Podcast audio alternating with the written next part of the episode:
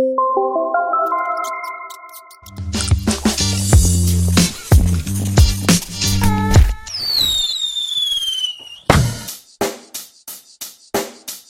the mic and make sure it sound right, boys. Bueno, bueno, bueno. ¿Qué es lo que tenemos por aquí? Pues lo que tenemos por aquí básicamente es la nueva sesión de engrama. ¿Y qué va a ser la nueva sesión de engrama, tío? Guacho, ¿qué pasó? Pues la nueva sesión de engrama es tomando pipas con... ¿En qué va a consistir? Pues va a consistir, o pretende consistir, en una charla más informal, una charla más distendida, más amable, afable, dicharachera, amistosa, como tú quieras, ponlo los apelativos que tú quieras. Pero bueno, que iremos invitando a diferentes personas del gremio, o ajenas al mismo, que no hay ningún problema, que si quiere venir aquí M. Rajoy, sea quien sea, que venga, que venga, que le esperamos. Y en estas charlas trataremos temas personales, temas de psicología, temas ajenos a la psicología, aunque se puedan abordar de forma colateral o de forma tangencial mediante la misma. También tendremos juegos, tendremos reflexiones personales, tendremos dilemas morales y muchitas cositas más. Eh, será un poquito más improvisado, más informal porque bueno, estamos intentando probar cosita nueva, estamos improvisando un poquito, como ahora mismo que estamos improvisando bastante, ¿no? Y no sé ni qué está saliendo y yo yo solo veo que corre el tiempo de la grabación y no sé ni qué estoy diciendo, me estoy poniendo nervioso. Y bueno, pues nada, que que si ya eh, en Engrama estamos divulgando para un nicho muy pequeño, muy minoritario, pues ante problemas, soluciones. Leñe. ¿Esas soluciones cuáles son? Es divulgar, difundir, hacer contenido para un nicho todavía más minoritario. Que nos escuche todavía menos gente. Pero que nos lo pasemos bien. Y esperemos que seáis vosotras también las que se lo pasen bien. Un saludo, un sarao para toda mi gente. Y os dejo con Denisa y con Paloma. Adiós.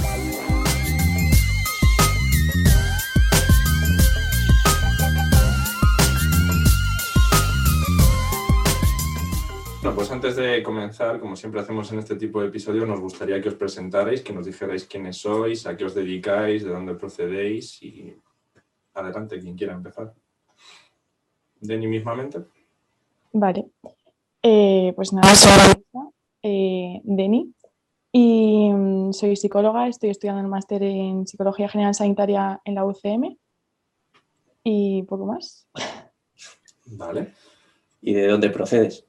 ¿O dónde vives? Eh, soy de Madrid. Ujú. Muy bien. ¿Y tú, Paloma? Eh, bueno, yo soy Paloma, estudié el grado en la USC en Santiago y ahora estoy haciendo el PIR, bueno, acaba de ser. Y, mm, y bueno, nada, soy de Galicia, de Pontevedra y creo que poco más. Ujú. Del piro y no hablamos, ¿no? No. Vale. mejor que no. Pues ahora vamos con una serie de preguntas un poco más picaditas y demás. Que lo primero, si quieres tú, Deni, ¿con qué tres adjetivos te definirías? Empezamos mal, porque me cuesta mucho esto. Em, pues a ver, yo diría mm, empática, em, ingeniosa a lo mejor y...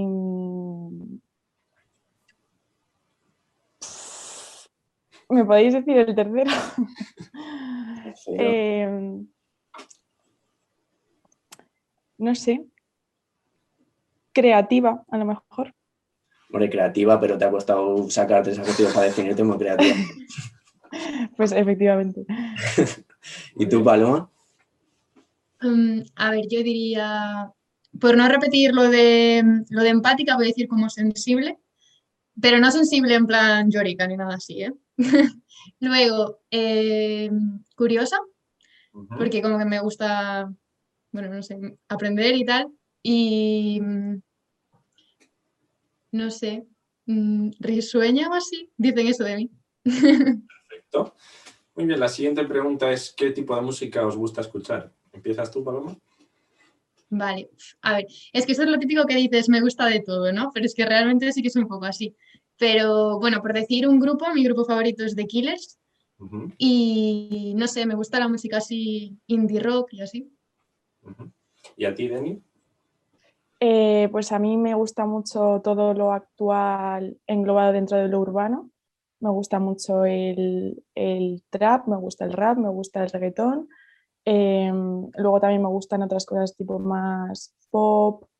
eh, lo comercial me gusta mucho y este año también me ha dado muy fuerte con Ciudad Jara, eh, que además soy un poco caso atípico porque yo la raíz no, no lo solía escuchar. Em, y nada, Juancho Márquez, por decir así, un nombre más Mm. destacado en, en mis listas. Pero bueno, sí, también me entra un poco todo. Vale, ahora una pregunta un poco más seria, que es ¿cuál es o era vuestra gominola favorita? Si quieres, Paloma. Uf, eh, vale, a mí me gustaban las que eran así, las señales, ¿sabes? ¿Cómo? Yo no sé. Las de triángulo y tal. Ah, vale. Sí. ¿Y a ti, Denny? Eh, a mí me gustan mucho las arañas, que no sé si son arañas o pulpos. ¿Son arañas o pulpos? Todavía no que lo son sé, que son como... Pero vamos, Yo diría que pulpos. yo es que esas Sí, tanto. Yo soy más de todas estas que tienen mucho azúcar, las, las más picantonas y tal. Pero si esa tiene azúcar. ¿Eh? ¿Tiene azúcar esa? Ya, pero me refiero a estas que tienen como. que son más ácidas por. como las Sí. lenguas estas, las típicas o cosas así. Mm, Pero Sí, a mí también me gusta. mm. Muy bien, pues siguiente pregunta. Si tuvierais que elegir un lugar donde os gustaría vivir, ¿cuál sería? Si quieres empezar tú, Denny. Pues a ver, es que a mí me flipa el centro de Madrid. Eh, ahora estoy más hater con Madrid por cosas evidentes, pero a mí me encantaría vivir en el centro de Madrid y si no, pues ciudad tipo Barcelona a lo mejor. Ujú. ¿Y a ti, Paloma? Buah, pues a mí esta pregunta, siempre que me la hacen, me cuesta un montón responderla, porque, o sea, primero tendría que plantearme si quiero vivir en España o no, porque a mí, por ejemplo, el norte de Europa me gusta muchísimo, pero luego creo que es más cómodo vivir en España por el tema de la seguridad social y tal. Y, y no sé, o sea, creo que sí que necesitaría vivir en un sitio con costa, Ujú. entonces, pues, no sé, la verdad, o sea, me parece, me parece como difícil contestarlo. O sea, yo creo que me iría un tiempo de Galicia, pero igual sí que acabaría viviendo aquí, no sé. ¿Y a Andorra? ¿Os iríais a Andorra? No, no, no, no. Estamos No somos youtubers. Y Pagadme 50 céntimos por tweet bueno, y me lo planteo. No, hombre, te me quedaría. apagar y tema bien y, y listo. ¿Y alguna afición que tengáis, aparte de bueno, la música que os pueda gustar, eh, la psicología, etcétera? ¿Alguna afición que destaquéis? Yo es que odio esta pregunta, porque es como que eh, no tengo ninguna, ahora mismo no tengo ninguna afición así concreta como decir, pues hago piragüismo, ¿sabes? Pues me encantaría tenerlo, pero no. Hace tiempo bailaba, entonces era como mi, mi hobby, sí que lo tenía, pero lo dejé cuando empecé la carrera y ahora no he encontrado ninguna otra actividad que sea pues igual, ¿no? Así que el tiempo libre que tengo, eh, pues mm, lo suelo dirigir casi siempre a, pasar tiempo con mis amigas. Y, eso. Luego, así por decir alguna actividad que haga yo sola, pues me encanta hacer mandalas. Eh, soy muy hippie en ese sentido, solo en ese, yo creo. Y, y pintar y todo esto. Y luego es verdad que la música es que ocupa un montón de, mi día. Y yo soy muy friki de las playlists y, no sé, me encanta hacerlas, me, me entretengo un montón. Eh, también me, soy muy consumidora de redes, o sea, es- estoy viciada. Y, y también en YouTube, que me gustan mucho pues, programas tipo No te metas en política, eh, me lo veo todos los fines, no sé, mm, cosas como muy básicas. ¿Paloma? Pues me pasa un poco como Deni, o sea, no hay nada que diga esto concretamente es como lo mío, ¿no? Porque además a mí me pasa que, y es algo que me ha pasado desde muy pequeña, que me gusta un montón probar cosas diferentes, ¿no? Yo nunca tuve un deporte concreto, sino que cada año probaba uno súper aleatorio y pues me encantaba eso. Y creo que ahora me sigue pasando un poco lo mismo, que sigo como probando de todo. Sí que es cierto que pues hay cosas que me gustan como, no sé, escribir, leer, bueno, eh, ir a hacer senderismo, lo típico. Pero, pero no sé, tampoco diría, y bueno, ahora tampoco he tenido mucho tiempo libre como para hacerlo, entonces pues tampoco diría nada así concreto. Pero Vale, y ahora nos gustaría saber algo que os dé miedo en general, si quieres empezar tu Paloma. Uf, que me dé miedo. Mm. Bueno, la incertidumbre, ¿no? Supongo que a todo el mundo, pero es algo que me agobia mucho, la verdad. Vale, ¿y a ti, Deni? Eh, pues yo nunca he tenido así un miedo muy específico, pero se me acaba de venir a la cabeza eh, algo que me está pasando ahora con, con la pandemia, que es que, que se muera un ser querido. O sea, como que estoy como muy hipervigilante con eso y yo creo que es normal por el contexto en el que estamos. Y sí que diría que es como un miedo más mm, que me ha venido últimamente, ¿no? Con esto de, de la pandemia, de perder a alguien o, o algo así. Luego me da mucho miedo em, pues las cositas relacionadas con el suicidio que, me, que le pueda tocar a mi entorno. em, es algo que, que me genera como mucho malestar cuando lo pienso. ¿Y alguna habilidad especial o ámbito que se os dé especialmente bien? O sea, yo qué sé, a lo mejor pintar las mandalas esas con los pies o cualquier cosa por el estilo. ¿Y quieres, Paloma, empezar ahora? Ay, eh, jolín, es que es muy difícil, ¿no? Hacer esto de decir, Dios, qué bien se me da no sé qué. Em, no sé, o sea, tampoco diría algo en lo que destaque muchísimo, no sé, la verdad me parece una pregunta un poco difícil. Mm, no sé, que responda primero, Deni. Pues, Y es que estoy igual que tú, o sea, yo creo que no, no tengo ninguna habilidad así en específico. Es que no. yo tampoco sé ¿Algo que os gustaría que, es- que se os diese bien? Ah, pues a mí me encantaría que se me diese bien cantar, pero es que canto fatal.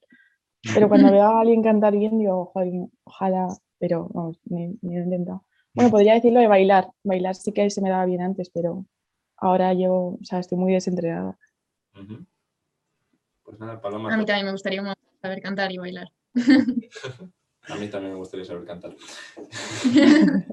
Hemos estado a punto de que trajese el piano para ir tocando durante, durante la charla, ¿eh? Como sabe tocar el piano, pues.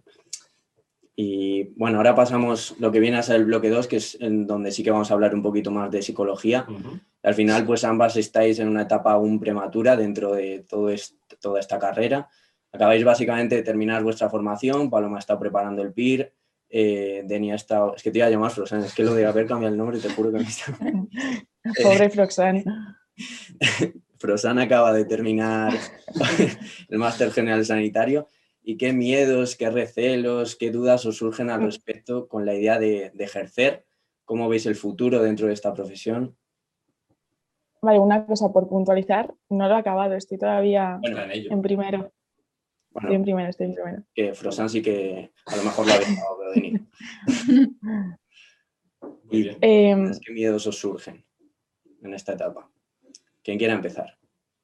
pues si quiere empezar Paloma, Vale. eh, a ver, a mí la verdad que hay, hay bastantes cosas que me dan miedo, ¿no? Supongo que una vez que te pones a trabajar, pues ese tipo de miedos se reducen. Yo supongo que nunca se llegan a eliminar del todo, pero sí que disminuyen un poco. Pero es que no sé, para mí es el hecho de tener eh, el bienestar de una persona en tus manos, ¿no? Porque esa persona es- está confiando 100% en ti, en que vas a poder ayudarle, y pues muchas veces a lo mejor no sabes o no puedes, y a mí eso me, me da un poco de angustia, la verdad. E incluso el hecho de, de hacer que se ponga peor o tal, porque bueno, al fin y al cabo son personas, ¿sabes? Conocemos mm, más o menos qué deberíamos hacer, pero no sé, eso sí que me asusta un poco. Y bueno, no sé, luego todo el tema de problemas legales que pueda haber por medio, Mm. Pero sí, bueno, supongo que eso es lo que más. Bueno, y luego esto todo, todo obviando el hecho de que ya he conseguido trabajo y todo eso, ¿sabes? Primero está ese paso antes. Ujú. Y pues ¿Deni? sí, yo un poco en la misma línea, o sea, eh, como tener, eh, sentirme como hiper hiperresponsable por el avance de la otra persona, que, que al final muchas veces pues mm, no depende, sea, al final nunca depende solo de la otra persona ni solo de la terapeuta, y además que depende mayoritariamente de su contexto y de la sociedad y cosas más estructurales de, con las que no tengo control. Mm. Entonces, yo qué sé, pues encontrarme casos con los que mm, yo vea que no puedo hacer mucho y, y yo, por ejemplo, que voy a trabajar en la privada, eh, una cosa que me da como mucho miedo es hacer sentir a la otra persona que se está dejando una pasta y no, mm, no le está sirviendo o, que tiene que hacer malabares para pagarse el psicólogo y que yo tenga como la presión de tenemos que avanzar y, que haya un cambio y tal, eso como que lo, lo, llevo mucho a mis espaldas. Y luego el tema de cosas legales también, o sea, ahora por ejemplo estoy haciendo una optativa de forense y es que yo me muero el día que me tenga que enfrentar a algo de, ir a un juicio o algo así o hacer un informe. O sea, es que me voy de la psicología, digo, yo paso. Y, y luego otra vez, soy muy repetitiva con esto, lo tengo muy presente, lo del tema del suicidio también, es como que mm, me da miedito, porque sé lo frecuente que es, entonces, eh, no sé, como una persona que esté en, en, ese punto y que de alguna manera yo me sienta responsable o, o cosas así. Mm. Y bueno, y podría seguir alargando porque me sale como un miedo nuevo cada día. Por ejemplo, el otro día estaba pensando, si me llega un paciente, consultante, usuario, como lo queramos llamar, mm. y, y, no, y no tengo ninguna hipótesis de lo que le pasa, o sea, mm, ¿qué hago, sabes? Pero bueno. Sí, quizá ahí puedes intentar derivar a otro profesional o proponerle otros servicios, ¿no? Uh -huh. Y te, bueno, estabas diciendo que vas a trabajar en la privada. ¿Tú te planteas en algún momento, bueno, te has planteado en algún momento el PIR o lo descartas? Sí, sí. sí. O sea, yo eh, de primero a tercero mi idea era hacer el PIR y punto. Y además yo evidentemente prefiero trabajar para el ámbito público. ¿Qué pasa? Que yo como persona pues también tengo mis propias necesidades, mis mm, propios ritmos y demás. Y cuando fui viendo la realidad del PIR y la que estamos viendo ahora y lo difícil que es y el tiempo que necesitas para opositar, la pasta que te dejas en academias, eh, lo demorado que es el reforzador, la, cantidad de incertidumbre, la, las, todas las cosas que tienes que sacrificar en un momento de tu vida en el que se supone que te apetece hacer otras cosas y tal, eh, pues yo decía, es que me sale más barato eh, un máster en la pública. Mm, luego, mientras estoy eh, pues viendo, viendo personas en prácticas y demás, entonces como que ya estoy más motivada y no tengo la incertidumbre de no sé cuándo voy a empezar a trabajar. Bueno, realmente sí que la tengo, pero como que con el máster da la sensación de me queda un año y medio, entonces mm, después de ese año ya puedo buscar trabajo, pero con el PIR pues os lo puede decir Paloma mejor que nadie. O sea, a mí, yo es que las admiro un montón a todas y, y me parece muy injusto lo que se está haciendo con ellas, pero bueno. ¿Tú, Paloma, Aprovecho para mandarles ánimos a todas con el post-PIR, que, que, vaya mierda. Y lo que decía Paloma, ¿tú te planteas el máster también o sigues con el PIR? Pues, a ver, es que me lo preguntas en un momento en que yo creo que todo el mundo te va a decir que se plantea dejar el PIR. Pero o sea, yo ahora mismo lo que estoy pensando es en intentar compaginarlo un poco. Es decir, creo que voy a intentar hacer el máster porque es que es básicamente lo que dice Denny. Cuando tú tienes como un año y medio en el que estás trabajando y que sí que estás haciendo más cosas, ver a pacientes o clientes o usuarios, y, y una vez que acabas puedes empezar a plantearte tu vida, ¿sabes? Intentar buscar trabajo al menos. Eh, con el PIRA eh, solamente, yo siento que ahora mismo no puedo hacer nada. Entonces sí que me gustaría eh, llegar a hacer el PIR, en plan, estar dentro, mm. pero sí creo que, que la mejor decisión que puedo tomar yo ahora sería optar por el máster primero, aunque sea haciendo las dos cosas a la vez o así. Hmm. Muy bien. Y ahora mirando con retrospectiva ambas, ¿hubierais vuelto a estudiar psicología sabiendo lo que sabéis ahora mismo, pasando por todo lo que habéis pasado ahora mismo? ¿Hubierais hecho otra cosa? Si quieres empezar tú ahora, Paloma. Vale, yo sí, la verdad. O sea, hay muchísima gente que dice que si lo supiese ahora no lo hubiese hecho, pero yo creo que sí. O sea, me parece que tiene un montón de, de cosas negativas, ¿no? Pero creo que yo encontraría cosas negativas en cualquier carrera que hiciesen. Que, a ver, algunas serán más, tendrán más utilidades que otras y tal, pero es que a mí la psicología me gusta mucho. Y, y entonces, pues sí, yo creo que mi respuesta es que sí. ¿Y tú, Dani? Sí, yo también. O sea, yo a pesar de la odisea que es la carrera y la cantidad de frustraciones y demás, y, y las salidas que tiene y lo mal que está montado el PIR y el máster, eh, lo volvería a repetir, o sea. Y bueno, pasamos al bloque 3, que es el tema de los profesionales de la psicología acudiendo a psicoterapia. y es básicamente que con el fin de ir desechando pues esa absurda idea de que alguien que, que estudia psicología, en teoría, debería tener los conocimientos para ser autosuficiente y que se podría mirar sus apuntes y listo, como se suele decir, con el fin de ir desprendiéndonos de todo ese estigma que acompaña a los problemas psicológicos, pues queremos tener esta sección para normalizarlo un poco y, vamos, sin que eso implique al final banalizar el asunto. Hemos elaborado este bloque y básicamente lo que queremos es saber un poco vuestra experiencia con ello. Lo que queréis profundizar. No hace falta que entréis en cosas demasiado íntimas, como sintáis cómodas. Mm, Paloma. Eh, vale, a ver. Uf, ¿por dónde empiezo? Bueno, yo sí que, mm, bueno, lo primero me gustaría decir que no solamente es el hecho de que te digan, eh, ¿por qué no te tratas a ti misma? No sé qué, sino que también te lo dicen de, de tu familia, ¿no? Lo típico que te dicen, ay, pues con nosotros vas a tener más trabajo, no sé qué, o incluso con mis hermanos, a veces mis padres me dicen, bueno, ¿y por qué no te encargas tú de ellos ya que eres psicóloga? Y, mm, a ver, no es tan sencillo. Y luego hablando de mi experiencia, eh, yo sí que, fui, sí que fui al psicólogo, fui en tres ocasiones. Fui la primera vez en segundo de bachillerato porque ya me sentía muy, muy sobrepasada, ¿no? Porque creo que también es importante puntualizar que no solamente necesitas ir al psicólogo cuando tienes un trastorno que pueda diagnosticarte según el DSM. Mm. ¿Sabes? Muchas veces simplemente necesitas, pues, no sé, herramientas para poder tú lidiar con una situación que te produce malestar. Ujú. Y, y fui por la pública y aquí empieza mi lucha, ¿no? Eh, porque yo veo que, que no se le puede brindar la atención que necesita cada persona de forma individualizada y de forma, mm, pues digamos, eh, necesaria, ¿no? Es decir, una cita de 15 minutos cada tres meses, a mí me parece que no es ayuda suficiente. Mm. Y entonces aquí cuando yo, eh, bueno, yo tenía bastante claro desde, desde bastante pequeña que quería hacer psicología y, y con estas cosas me empiezo a plantear que todo está un poco mal. Y, nada, eh, luego más adelante sí que volví a ir, eh, optando ya por una psicóloga privada.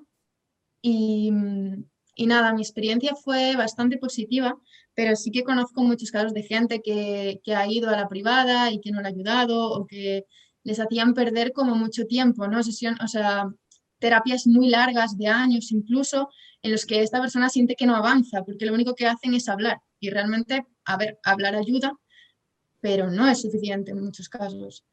Em, entonces, no sé, para mí, como que la labor que hace mucha gente en Twitter, en redes sociales, eh, tenemos aquí a Denny como ejemplo, de, de remarcar la importancia de buscar un buen psicólogo, de qué es un buen psicólogo y cómo te puede ayudar, me parece súper, súper importante porque es que la gente realmente no lo sabe y no es su culpa, es porque es que no, no puede saberlo. Entonces, pues sí, me gustaría lanzar un mensaje de eso, de, de saber que no por, ser- por tener el título de psicólogo vas a ser un buen psicólogo y que todo el mundo merece un trato digno, digamos, y que se puede conseguir. Sí, al final yo, por ejemplo, yo mismo me he topado, yo he ido sobre todo a la privada y con la mayoría de profesionales que me he topado era eso un- una burla, sinceramente. Muchos de ellos no he perseverado, en la mayoría de ellos no he perseverado, pero es que no tenía ningún sentido, o sea, es que era, era ridículo. Y eso que yo no entendía de psicología, yo era muy pequeño en la mayoría de ocasiones, pero es que era, era absurdo. Yo llegué hasta el punto de aborrecer la psicología y yo no confiaba en la psicología. O sea, luego ya me fui de nuevo reconciliando con todo ello hasta el punto de acabar estudiándolo, pero yo no confiaba en ello. Y bueno, ¿cómo fue tu experiencia, Deni? Eh, pues yo como Paloma he ido varias veces eh, y además quiero decir que he ido a- em, en otros recursos. Que es, por ejemplo, había una psicóloga, aparte de la orientadora había una psicóloga como tal, que es que creo que es una, y mi instituto era público. Entonces no entiendo por qué em, no es una figura que está presente en, en todos. Pero bueno, mm, tuve esa suerte y además era cognitivo-conductual, o sea que súper bien dentro de, de lo que se puede. Mm. Y, y nada, y luego eh, fui a otros recursos que son, em, cuando empecé la carrera, eh, hay una clínica universitaria adscrita a, a la, a la UCM eh, de psicología, igual que la hay en la Autónoma y en muchísimas más ciudades seguramente. ¿Y qué pasa? Que la gente que está haciendo el máster general sanitario em, pues necesita hacer prácticas, entonces eh, esas terapias son gratuitas. Y yo accedí a través de esos recursos y quiero decir aquí que es que esos recursos existen y que seguramente en las ciudades de en otras ciudades pues ocurra lo mismo y solo hay que informarse porque es una buena alternativa que se queda a medias entre lo público que te da una cita súper demorada, eh, muy poco constante con a saber qué modelo, en cambio luego la privada eh, pues no nos lo podemos permitir la mayoría de la población y este recurso está bien porque mm, normalmente si es una universidad pública eh, no van a hacer pseudociencia ni, ni nada de esto. Por ejemplo, yo estoy en terapia de aceptación y compromiso que forma parte de las de tercera generación y a mí me vino muy bien también, ya independientemente de como persona con sus movidas, eh, me vino muy bien como psicóloga, porque acercarme desde tan pronto y como de forma paralela a la psicología desde el otro lado me ayudaba a, ver un poco los modelos, eh, a ver sus fallitos, Em, cómo te sientes desde el otro lado, qué cosas te gustan, qué cosas no. Eh, la otra persona te, sirve como modelo de referencia eh, y demás. Y luego además ves la utilidad o la inutilidad de algunas cosas. Por ejemplo, los autorregistros, eh, yo creo que no se, no se ve la misma utilidad cuando te los dan en clase con un PowerPoint y te dicen, mira, mm, tres columnas y se lo mandas, que cuando realmente tú eres consciente de la importancia que tiene la autoobservación y la monitorización constante de, las conductas problema. Entonces, bueno, mm, creo que es una experiencia muy positiva en todos los sentidos y que si, si realmente se quiere pedir ayuda eh, y se tienen los medios y la información, se puede conseguir. Pero claro, mm, tenemos que hacer un trabajo desde todos los sentidos de ayudar a buscar un buen psicólogo porque la población no tiene la información, que, bueno, que aumenten las plazas de lo que decimos todos los viernes, de que aumenten las plazas de psicólogos clínicos en, sanidad pública em, y demás. Y el siguiente bloque vamos a tratar una temática concreta que, bueno, os explicamos un poco, pretendemos abordar diferentes temas en lo que viene a ser este bloque, del ámbito que sean. La idea es que se hable sobre ellos desde la subjetividad, desde la experiencia, desde donde se quiera. No hace falta que hablemos desde la psicología, aunque se pueda tocar de forma colateral o tangencial. Y en resumidas cuentas, pues eso, que sea un poco más distendido. Y esta vez, en esta ocasión, queremos traer un tema que hablé ayer con Denny y que lo ha plasmado varias veces por Twitter, que lo vamos a titular La chica con la que te comparas también se compara con otras. Como es un melón que ha abierto Denny varias veces en Twitter, pues mejor que, lo desglose ella y a partir de ahí ya vamos hablando sobre ello. Eh, sí, o sea, esto se lo dije ayer a, Marcos porque mm, es la, única interacción que tengo con Paloma por mensaje directo. Em, y, venía de, hablar sobre esto porque yo al final eh, tengo un, montón de amigas y veo que hay un patrón como muy constante que es el de la comparación continua con, con otras mujeres. Y en una etapa es con el físico y en otra etapa es con otra cosa, que esto es una cosa que también me ha pasado a mí, que es como, bueno, em, cuando eres más adolescente te comparas porque mm, quieres el cuerpo de otra persona y cuando esos valores dejan de resultarte tan importante y empiezas a tener otros criterios por los que valorarte a ti misma como, em, yo qué sé, la cultura, la amabilidad, incluso lo politizada que estés o, las ideas sociales que tengas y demás. Em, uy, ¿qué pone aquí? Ah, es que me ha, saltado una notificación, perdón. Em, y lo que iba diciendo, mm, pues al final te comparas ya, no tanto con el físico, pero también con otras cosas que te siguen haciendo daño y además con, una perspectiva como súper sesgada, porque cuando te comparas con otras chicas a través de redes, estás viendo un escaparate súper limitado em, y que no es la realidad y que no forma parte de toda la realidad y que además hay un efecto halo porque eh, tú a lo mejor sigues una persona porque te interesa y empiezas viendo cualidades o cosas interesantes que dices y a partir de ahí haces inferencias como, bueno, es que esta persona es así, seguramente que será pues otras mil cosas maravillosas más, ¿no? Entonces acabas idealizando un montón de figuras y, yo me acuerdo que en un hilo puse algo así como, oye, mm, a lo mejor os pasa conmigo y que sepáis que es que esto es un escaparate y, y, no sé, igual que a lo mejor otras personas se comparan conmigo, pues yo me comparo con otras personas y al final entramos como en unos círculos que yo creo que está bien reflexionar sobre esto porque estamos todas en las mismas e incluso la chica más estupenda que te puedas imaginar, y lo sé porque lo he visto muchas veces, luego hablas con ella y es que está llena de inseguridades y es como que estamos haciendo y lo de siempre, pues la socialización de género y demás. ¿Y qué, opi- qué opinión te merece a ti, Paloma, todo esto? Pues es que básicamente lo ha dicho todo lo que opina Deni y o sea, me parece muy cierto. Es que justamente ayer yo hablaba eh, con una chica, ¿no?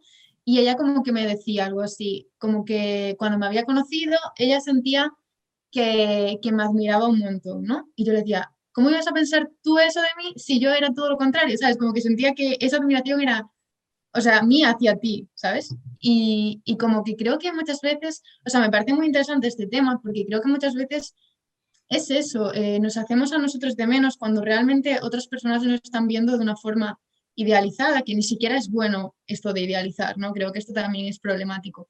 Y sí que creo que tiene mucho que ver con el tema de las redes sociales, porque al fin y al cabo tú estás enseñando mm, en los momentos que te apetece enseñar las partes de ti que te apetece enseñar. Es decir, tú no te vas a poner a subir a Instagram fotos llorando o fotos eh, cuando te acabas de levantar por la mañana, ¿sabes? Tú enseñas las fotos cuando sales bien y cuando te sientes contenta y haciendo actividades que te gustan. Y, y no sé, o sea, esto incluso llevado ya al extremo de, de qué vida tan guay tiene esta persona, ¿no? Porque siempre sube fotos estando en un barco y siempre sube fotos haciendo, mm, no sé, cosas divertidas y mientras tanto tú estás en tu cama eh, con el ordenador viendo, ¿sabes? Y puedes decir, jolín, pues no sé. Creo que esto es extrapolable a todo y me parece súper importante lo que decía Deni de que en cada momento vital como que te vas a comparar con una cosa concreta, ¿no? Porque no, no siempre es todo, todo lo físico, muchas veces también es eh, sentirte poco válida en cuanto a conocimientos o en cuanto a ser suficientemente interesante o suficientemente divertida o mil cosas más. Hmm. En ese sentido, de lo que hablas de Instagram, a mí me parece que, que deberíamos volver a Twenty, que en Twenty subías 200 fotos de una, yo subía fotos en pijama, subía fotos, o sea, ahí no había escaparate, era, es un basurero. Sí, sí. O sea, yo creo que con lo de 20, uy, perdona, Carlos, Nada, nada.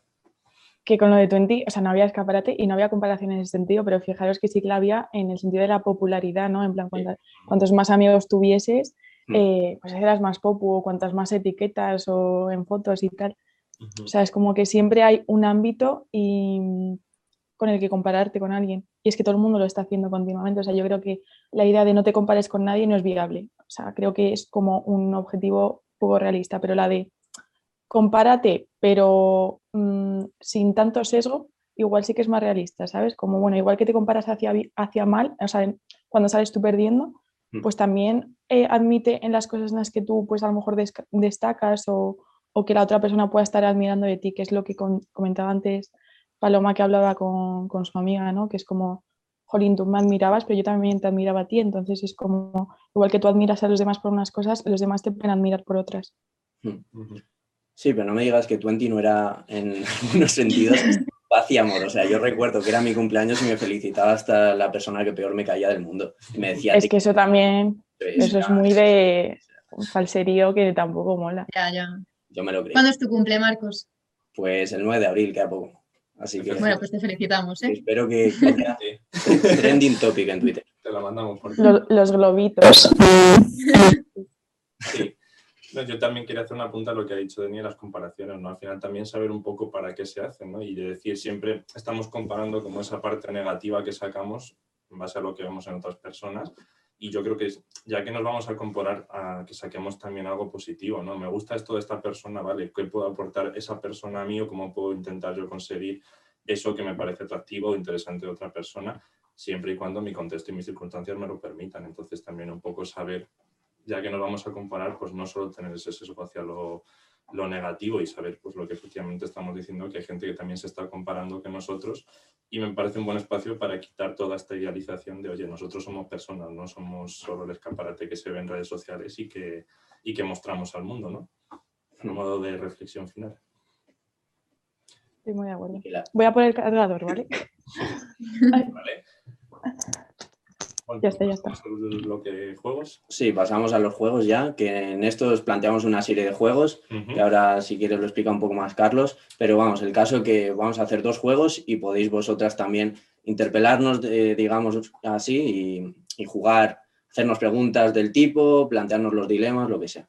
efectivamente. Nosotros el primer juego que hemos propuesto es un quién es más probable que, seguramente hayas jugado alguna vez, eh, versión psicotwitter. Entonces nosotros plantearemos, bueno, nos hemos conocido a través de esta, de esta red social y conocemos, tenemos mucha gente en común y gente que le puede interesar esto. Y bueno, pues al final tampoco vamos a meternos, ni pretendemos meternos ni en salseos, ni en, ni en malos rollos, ni que haya bastante problemática. Esto va a ser family friendly totalmente. Y bueno, pues... Que salseos los hay, ¿eh? Pero... Los hay, pero, pero para Pero eso no, no, dejamos así. Exacto. Entonces, bueno, pues vamos a plantearos una serie de cosas y a ver quién os parece que, que es más probable que hiciera esto. ¿vale? La primera es quién es más probable, quién creéis que es más probable que dejara de seguir a Engrama en redes sociales. Pues yo diría que alguna competencia, ¿no? De Psicoflix o, o Conducting que han, empezado ahora con, con los podcasts. Pues igual. A ver, la verdad Igual es que. Psicoflix hasta hace dos días no nos seguía, ¿eh? Así que... ¿En serio? No, pero ahora sois amigos, ¿no? Claro, Que a ver, habéis hecho colaboraciones. Aparentamos ser amigos, sí, pero... yo, yo tengo la teoría de que Conducting, Psicoflix y Engrama son como los mismos, pero en universos paralelos o en edades paralelas, porque me parecen como el mismo perfil. Nada, Oye, pero nosotros, con, con- con contenido distinto y, y muy válido todos. nosotros somos de Springfield y la versión de Selbyville es la de Psicoflix. Luego Conducting, pues... Es otro, Futurama. otro- claro. En Futurama. Bien, ¿quién creéis que No, más pero eh, Paloma Ah, ha bueno, dicho... sí. No, sí, compro esa respuesta, me parece la más, la más acertada. Perfecto. Pues pasamos a la siguiente. ¿Quién creéis que es más probable que se vaya de Twitter? ¿Se vaya? De Twitter en general, de psicotwitter, de Twitter, de, de deje la red social y se vaya al campo a otras cosas. Claro. Yo es que, eh, o sea, la primera persona en la que he pensado ha sido en mí, o sea, como estoy hasta las narices, pero estoy bastante viciada, pero sí que se me ocurre algún día coger y decir, pues igual que hice con Instagram, ¿no? Pues me lo borro y ya. Pero es verdad que estoy muy enganchada, entonces no sabría decir. Pues alguien que se meta mucho en movidas, ¿no? En debates y tal. ¿Nombres? Yo creo que realmente cualquier persona podría. Eso lo has dicho tú. Em, no sé, pues quien esté más quemado. A Es ver, que tampoco. A mí me pasa a veces lo que tú dices. eh. A mí hay veces que me dan ganas de, de dejar en grama, dejar Twitter y, y mira, irme ahí a, a cultivar tulipanes o algo porque madre de amor hermoso. Nos vamos a plantar tulipanes. Hacemos un Walden 2. Yo creo que de hecho, eh, bueno, al menos conozco a un montón de gente, ¿no? Que durante un tiempo o se ha planteado o incluso ha dejado Twitter un tiempo, porque es como que dicen, "Pf, estoy saturado de este ambiente, me voy. O sea, yo misma, de hecho, estuve, no sé, no sé si estuve un mes o así, que me fui, porque fue como, Dios, necesito mm, alejarme un poco. ¿Y quién es más probable que se enamore de alguien de la comunidad? Remarcamos. Pues sí. Eh, yo digo, yo digo Edgar. Eh, yo digo. Yo no le conozco mucho, pero por las interacciones que he visto y tal, yo digo Pepe. Pepe Ciencia Pir, Hmm. eh, que está como muy en el, muy en el amor, ¿no? Ujú. Un team, team amor, pues yo diría Sí. Pepe. ¿y quién es más probable que viva de la divulgación? No nos podéis decir a nosotros, pues es mentira y además no vale el que queda aquí. Buf, a mí se me ocurren varios, ¿eh? O sea, pero yo diría Denny de primera, la verdad. Ujú. Y, pero sí que hay, hay un chico también que se llama Antonio de la Flor, que también eh, creo que divulga bastante. Eh, Edgar también divulga. eh, no sé, es que hay como mucha gente que, que dice cosas súper interesantes, la verdad. De hecho, todos mis amigos que no son psicólogos os siguen a la mayoría porque, porque sí os tienen fichadísimos. Pues a mí Eh, me sorprende lo que dices de que nos siguen porque, por ejemplo, nuestro contenido al final va para un nicho, de momento lo que estamos haciendo va para un nicho muy minoritario. Me sorprende bastante que le interese a gente un poco más ajena al gremio, sinceramente. Ya, pero es que ya les tengo yo un poco saturados. ¿Y Denny? ¿Quién dices? eh, yo diría Sara Belén, porque o sea, la- el número de seguidores que tiene mm, es tremendo. Y además, como que las veces que la he visto comunicando también en vídeo, eh, lo hace súper bien. Y vamos, yo mm, la veo dentro de 10 años o menos, incluso en la tele, y diciendo yo estoy orgullosa, yo la conocía de antes. Sí, sí, yo diría Sara Belén. Además me gusta muchísimo cómo transmite las cosas ella. Explica súper bien. Mm. Bien. ¿Quién creéis que es más probable que cambie de ámbito de actuación dentro de la psicología? Que pase, yo que sé, de dedicarse a la clínica a recursos humanos o a educación o de forense a deporte. No sé. Pero así un cambio drástico. Sí, sí, de repente. Hombre, pues tenemos el ejemplo de Ruth, de Ruth, Sí, que se ha ido a medicina, claro. eh, que, que me encanta que haya una figura como Ruth dentro de medicina, o sea, es súper necesario. Entonces yo diría Ruth, porque está más o menos ahí, porque sigue en psicología un poco. Mm. Mm. Ujú. Sí, estoy de acuerdo. Vale. Pues vamos a la siguiente. ¿Quién creéis que es más probable que vea la cara de Marlon? Aunque ya, ya la hemos visto varios, pero bueno. Sí, ya se ha hecho pública. Subieron una foto suya, ¿no? Sí, sí, hay como varias fotos. Está... Le vamos a pedir permiso a Marlon para poner aquí ahora mismo la foto y que ya lo vea todo el mundo. ¿Y quién es más probable que desvirtualice a más gente? A ver, yo creo que cualquier persona de Madrid, ¿no? Porque es donde estáis la mayoría. Madrid o Andalucía. Mm. Hay mucha gente en Andalucía. Sí, bueno, que ahora mismo la verdad que te hablamos desde Segovia. Sí. ¿Tú quién dices, Dani? Sí, yo también diría gente de Madrid. Es que eh, dentro de Madrid nos hemos desvirtualizado bastante, o sea que igual no, no lo hacemos tan público, pero sí, porque es como que lo vemos muy normal, rollo, pues es como más fácil quedar y tal. Claro. Yo diría quizá, eh, pues alguien así como más sociable y eso, no sé, eh, los, de- los chicos de Walden 2 quizá eh, conocen a bastante gente. Bien. Pues, ¿quién creéis que es más probable que tenga eh, pronto una bronca con un psiquiatra? Eh, Ay. Alejandro Franco, que siempre está es que diciendo iba, que les iba a decirlo, iba a decirlo. O sea, Alejandro Franco es como que no habla nunca de psicología, pero si hay que meterse con los psiquiatras, está ahí el primero y además eh, súper tajante y sin, sin ser nada tibio, que a mí eso me encanta. Mm. Unos nos lo podemos permitir más que otros por la avalancha, pero, eh, pero sí. Bien, pues vamos con la última de esta ronda. ¿Quién creéis que es más probable que inicie un debate sobre la depresión? De nuevo. Otro, otro más. El ¡Qué turra! ¡Qué turra! Espero que nadie. En grama, ya verás. Lo vamos a hacer. Ahora mismo. Bien, pues cambiamos de juego entonces, algo que se os ocurra a vosotras algún quién es más probable que queréis comentarnos y que lancemos aquí ya pues opinamos todos, pues si no hay ninguna. Eh, venga, a mí se me ocurre uno. ¿Quién es más probable? Así que también es un poco salseante, luego lo, lo borráis si queréis. Eh, ¿quién, es más, quién es más probable que, que se case Que se case. Que se case. con alguien de, de psicotwitter? En plan, y me tenéis que decir la pareja. Ostras. Hostia, macho. Tenemos que hacer el first day todavía, ¿eh? A ver, yo confío en que sean con los que vamos a grabar ahora, que sea Ricardo Pascual Sí, con. Jesús Arroyo. Sí. Espero. Espero. Sería el ideal, si no, uff. ¿Tenéis alguna cuestión más o pasamos a dilema? Hemos hecho un vacío aquí enorme a esta pregunta, ¿eh? Ya sí, la tiene. Yo he contestado. No sé, yo no sé, hay muchos salsa en Twitter. Yo es que eh, yo creo que cualquiera es probable que se acabe casando con cualquiera, entonces no sé Hombre, es decir. que yo quiero, yo quiero una boda, o sea, yo quiero una boda, pero para ir. ¿eh? A ver, sería increíble que nos invitara gente de psicotwitter a una boda. O sea, eso ya es Es que sería una pasada. utopía. Me haría muchísima ilusión, ¿eh? Sí. Pues, pues dale caña y nos invitas.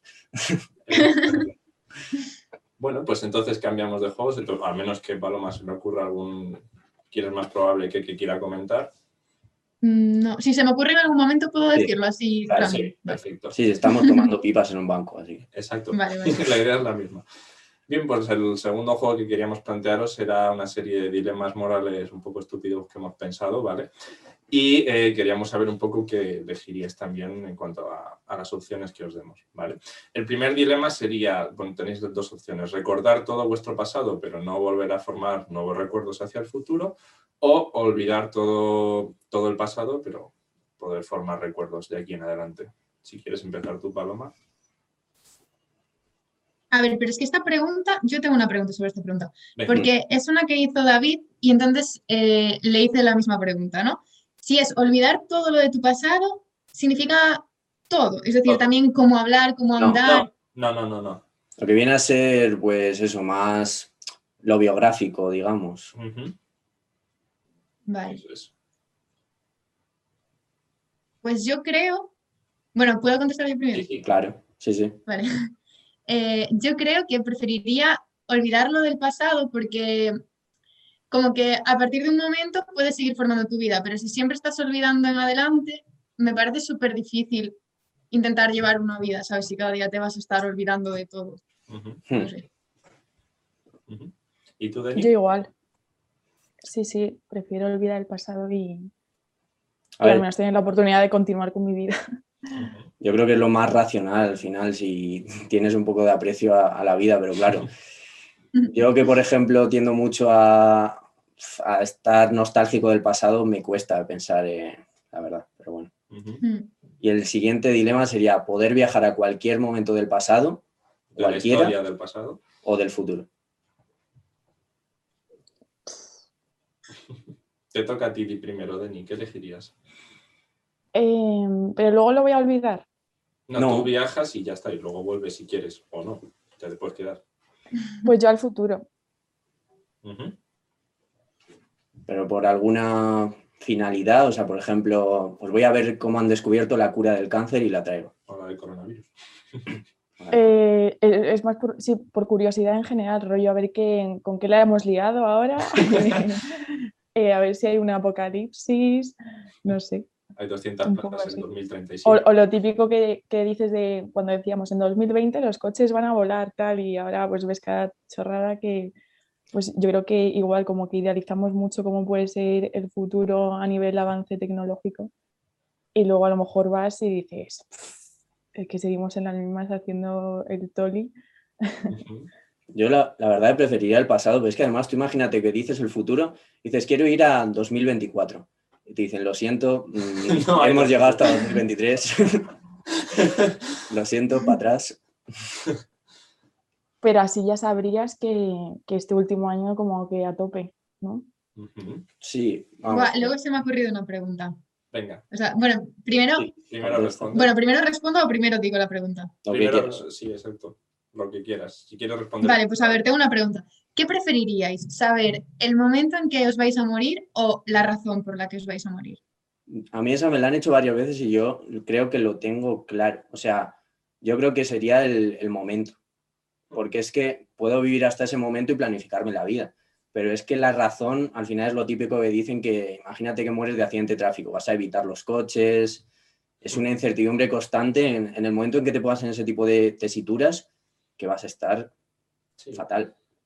Yo creo que también, a ver, también considero que si me muero de alguna razón será algo estúpido del estilo, yo que sé, se te cae un coco a la cabeza y la palmas o algo así, entonces yo creo que también, vamos, en mi vida creo que pasaría eso, con lo cual yo creo que sí, mejor saber un poco quizá el momento para decir, oye, pues mira, me voy a tener que alejar de los cocoteros en ese momento por si acaso y ya está. Pero sí, yo creo que mejor el momento. Y ahora pues respondemos a lo que habíamos dejado. ¿Dónde viajarías al pasado o al futuro, Paloma? Bueno, espera, primero Ah, bueno, Se ha quedado pillado. Se, se le ha cortado. sí. Ha viajado al futuro. ¿Qué tenemos en Nada, que? Se espera, había ya-. Ya, ya. Uy. Vale, perdón. Eh, es que responda Deni. Ah, no, no, no, yo estoy de acuerdo con ellos. O sea, yo diría el momento. Porque como sea la razón y además sea una razón estúpida y esté luego como súper hipervigilante, rollo, no me voy a caer por las escaleras, no sé qué. ¿Tú no dirías esa, Paloma? ¿O sí? Sí, sí, sí, sí, yo sí, sí Mm. diría eso. ¿Y a dónde preferirías Mm. viajar? ¿Al pasado o al futuro? Pues es que, o sea, como que hay momento- un montón de momentos históricos que me gustaría ver con mis propios ojos, ¿no? Pero como que me da mucha curiosidad también qué pasará en el futuro, porque como que mm, la historia, a ver, aunque realmente nunca va a ser totalmente im- imparcial como te la cuentan, más o menos sabes lo que pasó, pero en el futuro no, entonces como que me da mucha curiosidad y quiero saberlo. Pero tú imagínate, puedes ir a- al Big Bang. O sea, es que yo prefiero al pasado, Sí, sí, yo lo tengo clarísimo. Y mm, si tuvierais que prescindir de un sentido, eh, la vista o el oído, ¿cuál elegiríais? Si quieres empezar tú ahora, Paloma. Vale, yo creo que prescindiría de la vista, porque es que, no sé, siento que el oído como que disfruto un montón de escuchar música, eh, escuchar, qué sé, la voz de una persona, ¿sabes? O sea, no sé, creo que me orien- o sea, que lo llevaría mejor, ¿sabes? Porque, por ejemplo, cosas como leer o así, al final pues puedes escucharlo o no sé. A ver, en los dos casos tiene cosas negativas, ¿sabes? Pero creo que sí. ¿Y tú, Deni? Sí, yo creo que también de, de la vista, porque al final, por el tema de música, más que nada. O sea, porque no me imagino viviendo sin música. Bien, pues el siguiente dilema es ¿qué preferís? ¿Escuchar todo lo que la gente piensa o hablar todos los idiomas del mundo? Pero sí, ya sabemos lo que la gente piensa. Es verdad, vale, fuera dilema. Hemos evitado decir la expresión leer la mente, que Sí. lo sepáis. Bueno, pero ahí lo dejamos. Podéis elegir las opciones. Pues Ya no que- sé, Paloma. Eh, yo preferiría hablar todos los idiomas. O sea, es que creo que sería, no sé, tampoco lo veo como súper positivo el ser capaz de descubrir, de ver lo que la gente, de saber lo que la gente piensa todo el tiempo, ¿no? Ujú, Porque creo que, o sea, pensándolo en mí, hay momentos en que pienso una cosa y luego pienso lo contrario o, o no sé, o no estoy 100% de acuerdo con lo que estoy verbalizando encubiertamente en ese momento. Entonces, no sé, creo que, creo que al final sería un motivo más para rayarse, ¿no? En plan, Buah, esta persona estaba pensando no sé qué y realmente, pues, no sé. ¿Y tú, Deni? no sé si me he explicado. Sí, Sí, sí, sí, sí, sí. Sí, yo, yo creo que la de los idiomas, pero es que a mí me gustaría un montón saber lo que la gente piensa si yo tuviese como autocontrol y, subi- y supiese usarlo bien, ¿no? O sea, pues por ejemplo en terapia nos vendría súper bien.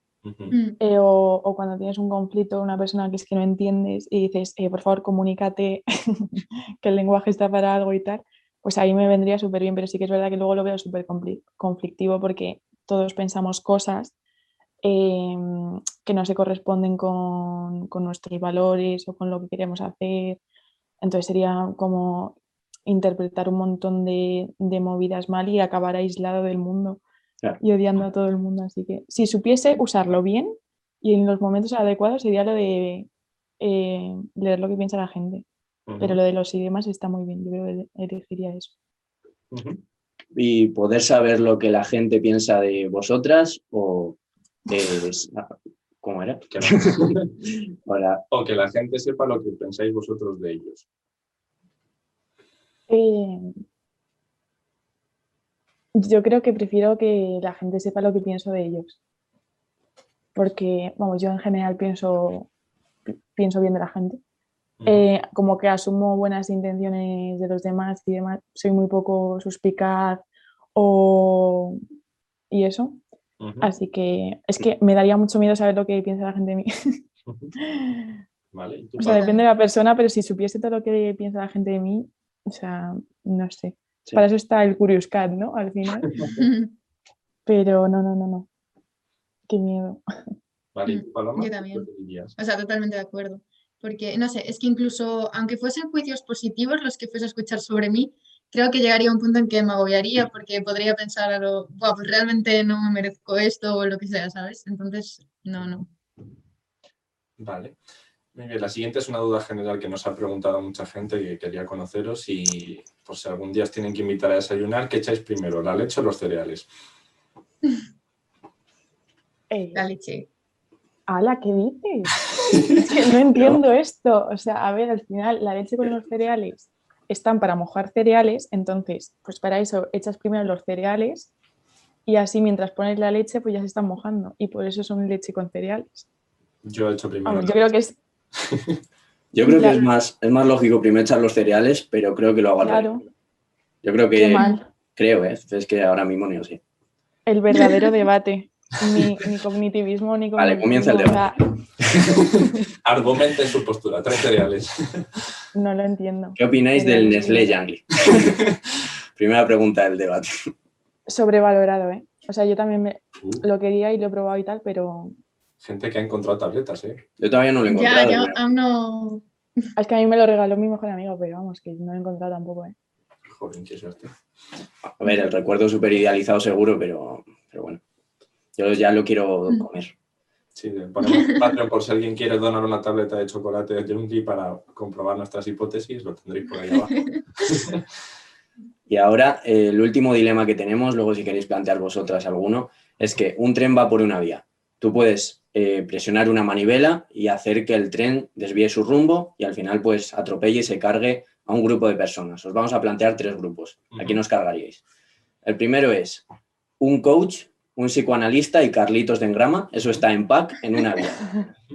En la segunda está Marcos, está una persona de estas que hace constelaciones familiares y el del anuncio del inglés, de porque el inglés enseña mal, de YouTube. Ya, ya sabía yo que me ibais a, a matar a mí, pero bueno. Y en la última, Y en la última está Javi de Engrama, un tío que hace Reiki, que puede ser Javi también, y el que dijo que la vida es todo cuestión de actitud. Uf, ¿hacia dónde desviaríais el tren? Os damos tres segundos para pensarlo. yo creo que lo sé, Paloma, tú sabes. Eh, Javi no está presente, os Sí. aviso. vale, sí, ya lo he decidido. Vale, pues la que quiera empezar. Si quieres tú, Deni, que lo tenías primero. Eh, pues yo tengo clarísimo el de, el de cuestión de actitud. O sea, precisamente por, por eso. Pero que es un poco trampa, porque los coach son rollo cuestión de actitud. Claro, Entonces, no sé. Pero, coach, Pero claro, como no, como no está Javi aquí claro, o y sea, está... aunque estuviera Javi, o sea, ¿Y tú, Paloma? ¿A Sí, sí, yo también. Al señor ese de la actitud. Sí, no, es que he cancelado, ¿eh? pues no tenemos más dilemas. Ahora ya, si queréis tratar algún tema más, si queréis que vayamos a un bar a- también a comprar más pipas Tijuana, si queréis plantear algún dilema, lo que sea, Es el momento libre. Es el recreo. Sí. Yo Pues, ya había dicho un, quién es más probable que, o sea, es mi, mi juego más favorito de estos. Su quién es más Que yo ya había dicho el quién es más probable que. que a lo mejor a Paloma se le, se le ocurre otro. A ver, déjame pensar. Mm, Aquí metemos la publicidad. vale, a ver. Yo tengo un quién es más probable quién. Es el momento. ¿Quién es más probable que eh, se, con- se convierta en una figura súper, súper relevante en la psicología, de que salgan manuales y todo? De, tu- Marcos. de Twitter. De Twitter. Pero es que, claro, es que en Twitter Ya lo sabéis. sin contar a gente tipo Ricardo de Pascual, Ed- Edgar Cabanas y Sí, sí, gente, o sea, me refiero a gente más eh, como que haya acabado recientemente el grado o que incluso aún esté haciendo. A ver, a mí me gustaría, esto no sé si va a pasar, pero es mi predilección, yo quiero que sea Diego, Diego Psicolibrí, yo quiero que Mm. sea Diego.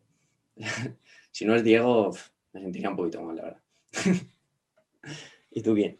Yo creo que vas a ser tú, tío. ¿Quieres dedicarte a la investigación en principio? Pues adelante. Dani también la veo dedicándose a ello algún día, quizá, aunque la veo más hacia, la- hacia el ámbito clínico, quizá de actuación, no lo sé. Pero sí que sé que hay mucha gente en, en redes que le encanta la divulgación, que le encanta, pues eso, escribir cosas, escribir posts y demás. Entonces, a Diego sí que le veo, a ti te veo porque creo que te, que te mola escribir y demás. Y... A Juanan, A Juanan. Juanan, es que Juanan está enfocado a la Sí. clínica, ¿no? ¿Pero el bueno o el malo? Ya, pero yo, mira, es que desde que, desde que conocí a Juana, yo tengo cancelado, ¿lo habéis escuchado o no? Espero que ¿qué no se haya escuchado. Ha dicho el bueno ¿Qué o el malo. El Canceladísimo, bueno o el malo. canceladísimo. En ese, No, desde aquí un saludo hay a malos. Os queremos mucho a los dos. Los dos son buenos. Eh, yo, o sea, cuando, desde que conocí a Juanan siempre era como que yo esperaba verlo en un manual, ¿sabes? En un manual, de hecho, de, de para los estudiantes del PIR. Es que, de verdad, o sea, tengo esa sensación y quiero que ocurra.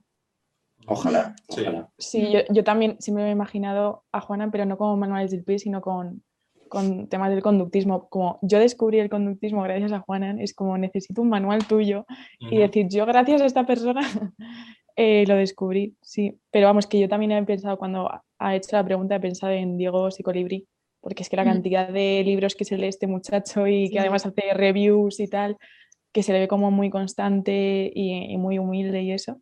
Vamos, a mí me Sí. encantaría que sacase algo, me encantaría. Mm, Sobre todo eso, que es que a mí me gusta Diego, sobre todo la divulgación que hace, pues es eh, lo que él dice siempre, cautela y decisión. O sea, es que tal cual asume, asume eso que dice. Va desde la humildad completamente. Sí que es cierto que se debería dar un descanso porque hay viernes que pone de repente un enlace en Twitter, yo me voy a meter y digo, yo qué sé, será una canción de, de, de Natos y Guau, ¿sabes? y de repente es un debate ahí de, de dos filósofos y le digo, Diego, por favor, sí. sal a, sal a la calle y drogate un poco. No, a la calle no, ahora tiene que ser en casa. Cuatro personas. Que a mí se me ha ocurrido otra pregunta, Sí. Venga, dispara. que es eh, cómo veis eh, este círculo que, que hemos creado eh, dentro de cinco años. Casados todos, no vale esa pregunta. Unos con otros. Es que yo, yo quiero ver cómo evoluciona tras, digamos, superarse un poco más la pandemia. Sí. Eso es lo que no sé cómo va a seguir. Porque, por ejemplo, para el tema podcast, para el tema consumir material, contenido de psicología, al final la pandemia ha hecho mucho bien. O sea, hemos estado mucho tiempo en casa y la mayoría de los proyectos han surgido de ahí. Quiero ver si cuando la gente esté más fuera de esos ámbitos sigue consumiendo la misma divulgación o no. Y sigue habiendo al final la misma interacción virtual entre la gente o no. Eso es lo que me da un poco de miedo. Sí, yo creo que muchas relaciones se van a mantener, pero que a lo mejor no va a ser un boom tan bestial como está siendo ahora mismo con, con todo este tema de estar encerrados y demás. Entonces, ¿va a haber jaleo? Sí, ¿va a haber cíclicos y demás sobre ciertos temas? Seguramente sí, pero a lo mejor hay menos bombo. O bueno, también vienen nuevas generaciones, entre comillas, en, en Twitter que se están viendo, eh, o en otras redes sociales, hay gente haciendo TikTok y demás, y yo creo que también eso puede pegar un boom y, y a partir de ahí evolucionar pero no sé tampoco, al final también estoy un poco con lo que dice Marcos de que a ver qué pasa cuando acabe todo esto y la gente pueda volver a salir a la calle y, y no estar tan, tan, tan en casa pudiendo hacer todas estas cosas. ¿Cómo lo veis vosotras? Mm, Pues yo un poco igual, la verdad. O sea, creo que, creo que hay amistades que se van a mantener, pero creo que la intensidad disminuirá un poco, ¿no? Pero es que creo que esto también, eh, o sea, por ejemplo, el otro día alguien estaba hablando en Twitter de que había como varias olas, ¿no? Y, y entonces, por ejemplo, creo que ahora las personas más visibles en, en Twitter, en, en lo que es psicotwitter, eh, son, por ejemplo, eh, todas las chicas que están ahora con lo de TikTok y todo esto, que es que me parece una cosa súper importante y que, o sea, que mola un montón. Entonces creo que va un poco así, ¿no? Según como cada persona que se va uniendo o que va teniendo pues estas inquietudes por divulgar o por lo que sea, como que al final son las más visibles. Y luego llega un punto en que igual pues eh, disminuye un poco la intensidad y llegarán igual otros que les relevarán. No sé.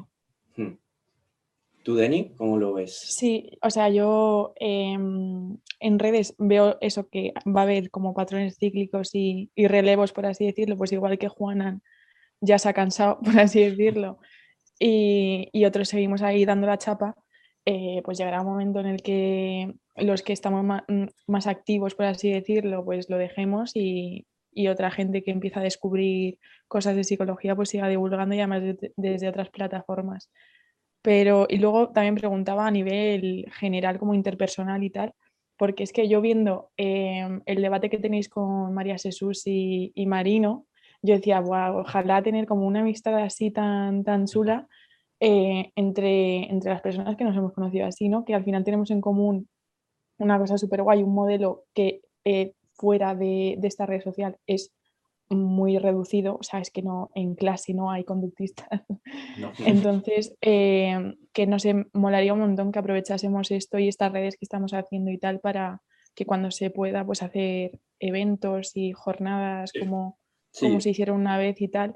eh, y en los congresos del SABEC y tal, pues mm, establecer vínculos y, y no sé, que al final creo que también forma parte de- del avance de la ciencia, ¿no? Tener como vínculos humanos mm, y gente de confianza con la que intercambiar cosas y, y tomarse unas cerves y, y no sé, que no sé, en serio, yo miraba a Marino y a Froxan y pensaba, ojalá esto eh, entre nosotros, ¿no? Y cuando ya seamos mayores, pues hablar de, de estas cosas. A ver, yo creo que el tema, el tema congresos, el tema, pues ese tipo de quedadas o como lo quieras llamar, yo creo que eso sí que se va a dar. Cierto que mucha gente acabará quizá alejándose un poco de toda la comunidad y quedará más reducido el círculo, creo, aunque también habrá relevos, etcétera, Ujú. pero creo que sí que se desvirtualizará mucho. Y al final eso será lo que genere más, más cohesión y más que se consolide, digamos. No, yo espero por eso. O sea, sería lo, lo Sí, ideal. sí. O sea, hacemos llama- llamamiento para que se hagan unas jornadas, porque yo, por ejemplo, en las jornadas, en las primeras jornadas que hicieron Juana, Noah, etcétera, pues de- desvirtualicé a, a varias personas y me pareció como una experiencia súper chula que, que ojalá se repita. Es que además a mí me parece súper chulo porque eh, parecen relaciones virtuales que normalmente tendemos a desmerecerlas, pero nosotros en Madrid hace no tanto que desvirtualizamos a unas cuantas personas, fue como si estuviéramos, no sé, nos conocíamos de toda la vida. O sea, había bastante confianza para habernos visto por primera vez, sinceramente. Sí, sí, pero es que además hay como que, que se traslada a, a la realidad, ¿no? En plan, que no es solo virtual, sino que Mm. lo que tú dices, pues luego al final son personas con las que quedas y tal. Por ejemplo, yo me, me llevo a Carlos Temor Díaz, Carlos Moratilla, que mm, ha salido de ahí y ahora para mí es como mi hermano mayor, ¿sabes? Qué ¿Y guay. ¿De, de qué ola sois? ¿De psicotwitter? Por curiosidad. De hola, ¿cómo estás? Van a cancelar con esto con lo de, con lo de Juan malo. No sé, tío, nosotros es que, es que decir la tercera ola sola como tercera A ver, ola. Yo soy de- Yo soy de las de, las de jornadas, las de Juana ni jornadas. Eh, Alicia diferenció como cuatro olas, creo, que fue Me parecen Eh, demasiadas. ¿eh? pre-Juanan, pre-Juanan, la de Juanan, eh, COVID, bueno, pandemia, cuarentena, etcétera, y TikTok. Eso dijo, algo así dijo Alicia. Nosotros seríamos Historia. tercero. Historia de psicotwitter, ¿eh? Yo sí, yo también tercera. A ver si alguien se anima Yo hace soy- un libro de psicotwitter. De- De la historia, de la historia. Vaya friki. Yo soy de la de Juanan, pero que va detrás de Juanan. O sea, como que Juanan ya estaba y, y de repente yo me engancho y, y eso. Pero ¿desde qué año llevas tú? 2017. Hostia. Que son tres años de diferencia, ¿eh? Con Mm. nosotros. ¿Tu paloma? No, sí, yo también entre cuando, con todo lo de la pandemia, Hmm. cuando más empecé a estar ahí. Sí, yo en aquella época mandaba memes y veía vídeos de gatitos. con- Bueno, ahora también, pero también hablamos Y de Paloma-. Paloma, ¿tú has desvirtualizado a alguien? Porque ahí en Galicia es como más difícil, ¿no? No, es que no. Bueno, está Mugu, pero es de Coruña y, y no, pero no conozco a, a nadie más. Yo, yo quiero ir a Galicia solo para ver a Mugu. O sea, a ver, ¿Y a mí? ah, por favor. Fuera, cancelado. Pero No, bueno, por, pero no. por videollamada y eso al menos sí. Sí, eso sí, sí. Que eso ya es algo. Pues sí, la verdad. Pues nada, chicas, nosotros no tenemos más. Ya es si queréis plantear alguna cosa y si no, pues cerramos. Pues nada, agradeceros este momento de ratito de descanso, de tomar pipas sin pipas o torrijas sin torrijas y gracias por haber pasado un ratito con nosotros, ha sido un placer y bueno, esperamos traer Nada. un día de nuevo por aquí con Hombre. otra cuestión. Que el próximo tomando pipas sea de verdad en persona. También es verdad. Esperemos. Y gracias a vosotros. Gracias a otros, sí. Que además el currazo que os pegáis, eh, yo creo que no se reconoce lo suficiente. Mm. Así que gracias. y gracias por invitarnos. Nada, Encantados. a vosotras y un abrazo. Hasta luego. Adiós.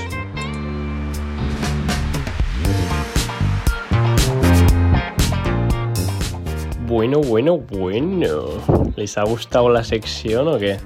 Está guay, ¿no? La nueva sección del programa.